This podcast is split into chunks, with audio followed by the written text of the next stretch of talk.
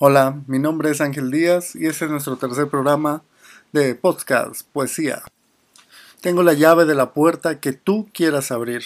En nuestra tercera emisión vamos a ver ahora sí sobre una temática. Son poemas de risa, de sátira, un poco de burla, de ironía. El punto es que nos las pasemos bien el día de hoy.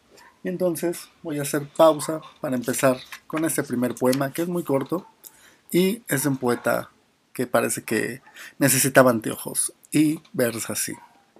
El poema se llama Aislada, poeta miope, entre paréntesis. El poema dice así. Entre la magia y la miseria, apenas alcanzo a ver a la poesía, que pide y suplica que se le rescate, pero ¿qué dice? ¿Por qué hace tantos aspavientos? No le entiendo. bueno, él es un poeta que hace poemas para muchos poetas y en ese sentido pues es un poco la burla de lo que vamos pasando, ¿no? Entonces, bueno, este otro poeta, imagínense la escena, estás comiendo unos tacos afuera de cualquier estación del metro y de repente dices, wow, qué padre, ¿no? ¿Qué sería más padre, ver el cerdo de Pink Floyd en el aire o verlo en mis tacos de carnitas? Este poema pues es una observación de este poeta, en el cual nos hace ver más allá de lo que podría ser, pues, un poema que se titule así, Los tacos de carnitas, y versa así. Qué ridículos, entonces, tus números y tus disculpas. Qué librero, tu librero. ¿Qué pensar de la simbosca? Alguna vez les dijo cerdos a las nubes. ¿Qué pensar? Ahora no. Ya pensarán los que no coman tacos de carnitas, ellos que discutan y librescamente determinen la cerdicidad del cerdo, su poesía. Ellos. Uno solo está para los tacos, para salivar al tiempo en que un limón goteantemente, lentamente sobre el cilantro y la cebolla cae. Después, échale sal y salsa roja, y que no te importe la marchitación, los triglicéridos, los porcentajes, el porcino sea tu porqué. Lo que destaco de este miércoles es ese taco de carnitas. Uno siempre ataca las carnitas sin decirle al cerdo gracias. Y discúlpame, sin bosca, por preferir al cerdo en la tortilla y no al cerdo celestial. bueno, este, perdón, me voy a reír muchas veces porque sí me causan cierta, cierta humor, ¿no? Cierto humor y la verdad son poemas que me gustan mucho. Y bueno, el humor no solamente se queda en, en la comida, pero vamos a hacer otro poema que habla de la comida y no habla de la comida. Y sin embargo nos provoca alguna sensación. Estás con tu pareja, de repente te quiere besar y tú estás viendo una película que quieres que esa persona la vea y dices, ay, ¿por qué otra vez? ¿Por qué haces esto? Dios mío, ¿por qué yo quiero enseñarte algo que para mí es importante y tú quieres tener sexo? Este poema habla un poco de eso y versa así. Qué sensual resulta entonces llevarte una pizza de pepperoni a los labios, una pizza hawaiana con mucho queso que se mueva mejor que un stripper, porque hay cosas más ricas que el sexo y tú Amado mío, deberías saberlo. No sé qué tan frívolo pueda ser llamar a esta hora a Kentucky Fried Chicken y decirles que necesito amor y mucho, mucho de su salsa barbecue. Bueno, pues este poeta nos habla a través de la comida. Sobre hay cosas más importantes que eso, ¿no? Espero que les esté gustando esa sección. De verdad estuve seleccionando eh, poemas que me sacan un poco el humor y que salen fuera del contexto donde creemos que la poesía siempre es amorosa. Bueno, pues este otro poeta este, tuvo una situación personal en la cual mm, él podría haber hecho muchas cosas alrededor de lo que le pasó y decidió, pareciera, o pareciera que no decidió, pero en su cabeza le pasaron muchas cosas. Este poema versa así. Con 80 pesos puedo comprarme un café en Starbucks o comerme unos tacos afuera de cualquier estación del metro y sentirme satisfecho, incluso hasta darme el lujo de dejar propina.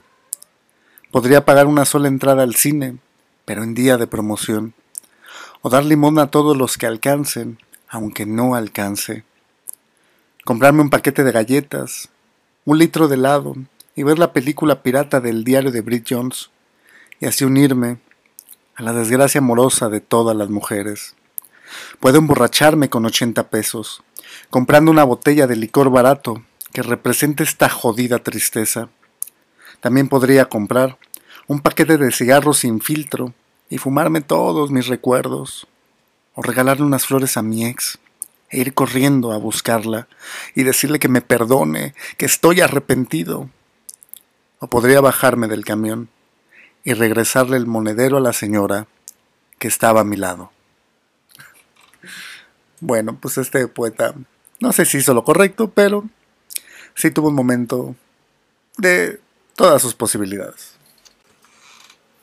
Cambiando en este orden de ideas, pero teniendo la misma que es hablar un poco del humor, este poeta hizo una comparación muy rara y lo que trató de lograr en el texto, que sí lo hace, es comparar a un DJ con un poeta. ¿Y cuál sería la diferencia? Porque a veces los poetas se creen muy poetas y son muy inteligentes y muy intelectuales. Y sí, no digo que no, pero también mm, creo que el humor está implícito directamente a la poesía.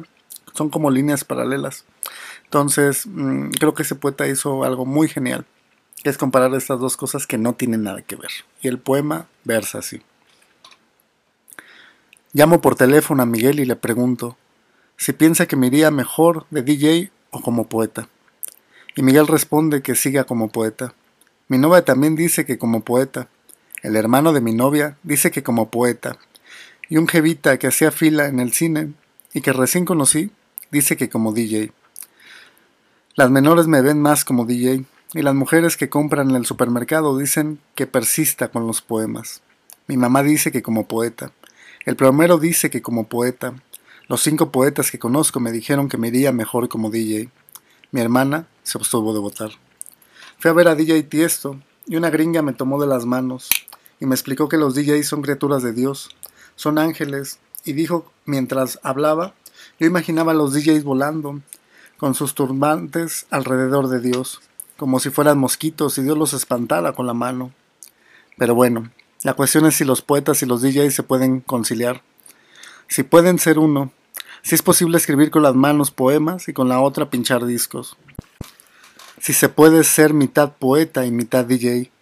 Si del ombligo para arriba soy poeta y del ombligo para abajo soy DJ. O al revés. O quizás que un poeta se convierta en DJ las noches de luna llena. O quizás estoy exagerando. Y en el fondo todo DJ quiere ser poeta. Y todo poeta quiere ser DJ. Hay una fábula en donde un DJ y un poeta caen en el pozo. Empiezan a vocear y a vocear hasta que un hombre se asoma y les tira una cuerda para irlo subiendo poco a poco. Sube al DJ primero y cuando se la arroja al poeta este grita que lo dejen abajo. Y el hombre y el DJ así lo hacen, aguardan en silencio y se marchan al rato.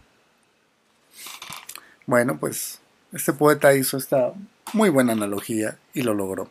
Creo que son de mis poetas preferidos, de mis poemas preferidos, cuando a veces las cosas como que no están tan padres, pero siempre me reconforta leerlo a él. Y bueno, voy a cerrar con este último poema, más bien con esta última poeta, en la cual pues se nota la, la ironía a su totalmente obtusa observación y versa así. se descubrió una nueva estrella, lo que no significa que se haya hecho más claro o que haya aparecido algo que hacía falta. La estrella es grande y lejana, tan lejana que hasta pequeña, incluso más pequeña que otras, mucho más pequeña que ella. Aquí el asombro no sería nada asombroso, si solo hubiera tiempo para asombros. La edad de la estrella, la masa de la estrella, la posición de la estrella, Quizá todo eso baste para una tesis doctoral y una modesta copa de vino en los círculos cercanos al cielo. el astrónomo, su esposa, sus parientes y amigos, ambiente sin protocolos, atuendo informal, en las conversaciones dominan los temas locales y en la botana los cacahuates. La estrella es maravillosa, pero eso no es razón alguna para no beber a la salud de nuestras damas, incomparablemente más cercanas, estrellas sin consecuencias, sin influencia en el tiempo, en la moda, en el marcador del partido, en los cambios de gobierno, en los ingresos y en la crisis de valores, sin efectos en la propaganda y en la industria pesada, sin reflejo en el barniz de la mesa de sesiones, excedente de los días contados de vida. ¿Para qué preguntar bajo cuántas estrellas nace un hombre y bajo cuántas, después de un momento, muere? Nueva. Muéstrame al menos dónde está. Entre el borde de esa nube gris, deshilachada, y esa rama de acaricia, más hacia la izquierda. Ajá. Le digo. bueno, pues terminamos esta sesión. Les agradezco de verdad su escucha. Espero que sigamos creciendo y me sigan recomendando. Y este, pónganme sus comentarios, pueden mandarme al Facebook, estoy como Ángel Díaz Poesía. Me pueden encontrar en mi canal de YouTube, Ángel Díaz Poesía. O en Instagram estoy como Ángel Díaz, entonces, o busquen mi libro que está en Sambors, también está ahí. Se llama ¿Qué manera de vivir tiene el olvido? Ángel Díaz y por cualquier medio de contacto nos podemos comunicar. Este, pues les agradezco y tengan buen día y espero que compartan este podcast. Muchas gracias. Bye.